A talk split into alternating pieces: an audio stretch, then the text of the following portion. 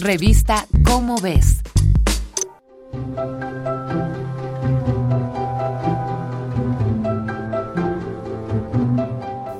¿Quién no ha visto un insecto estamparse contra el parabrisas? Hace un par de décadas, ver algún bicho hacerse pasta contra los vehículos era lo más cotidiano tras un viaje en carretera. Ahora, algo tan común está ocurriendo con mucha menor frecuencia. Tristemente nos hemos acostumbrado a las noticias sobre la pérdida de la biodiversidad. Una investigación de la Universidad de Nevada afirma que en todo el mundo las poblaciones de insectos están decreciendo entre 1 y 2% cada año, aunque varía según la especie.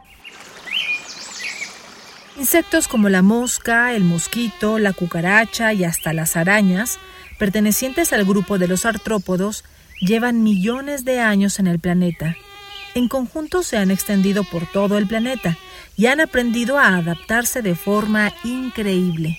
Su gran diversidad vuelve a los insectos el grupo más exitoso del reino animal. Se ha calculado que si juntáramos a todos los artrópodos del planeta, ocuparían el 70% de la superficie terrestre. Desde esta óptica, está claro que la extinción de ellos tendría graves efectos sobre el planeta y por lo tanto sobre la especie humana. Es cierto que la palabra insecto nos hace pensar en las cucarachas que infestan las cocinas, pero los insectos desempeñan roles fundamentales en muchos ecosistemas. A veces son polinizadores, otras reciclan nutrientes y fertilizan suelos.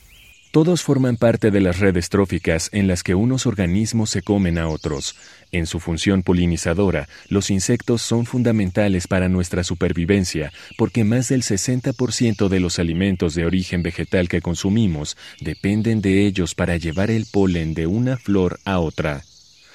Los principales insectos polinizadores son las abejas, las avispas, las moscas y las mariposas. Vuelan de flor en flor pero se están quedando sin casa. La pérdida de hábitat es el principal factor de la disminución de los insectos. Cuando se talan bosques para introducir ganado o cultivos, se transforma el paisaje y con él la casa de los insectos. La diversidad de comunidades de insectos disminuye. Hay menos polinizadores y degradadores de nutrientes, lo cual a su vez favorece la proliferación de especies que se consideran plagas. Hoy, alrededor del 12% de la superficie terrestre está dedicada a cultivos agrícolas. Esta faceta de la pandemia en la que estamos nos hace más que evidente que la salud humana, la salud animal y el medio ambiente están estrechamente enlazados. Es indispensable tomarlo en cuenta para evitar, o al menos disminuir, la posibilidad de que vuelvan a surgir pandemias como la que estamos viviendo. Artrópodos, alimañas, exoesqueletos e invertebrados conviven en las páginas de tu revista Como ves. Lleva contigo un mundo de curiosidades y compártelas con los tuyos.